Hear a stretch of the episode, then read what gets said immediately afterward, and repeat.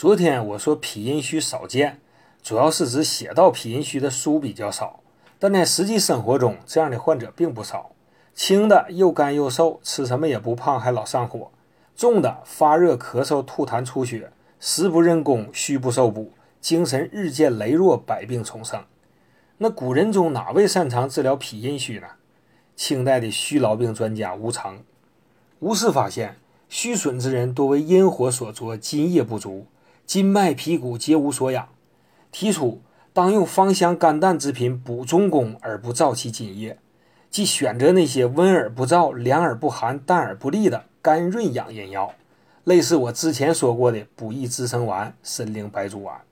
今天介绍的参苓健脾胃颗粒跟它们同属一类，也可用于饮食不消、或吐或泻、形瘦色萎、神疲乏力。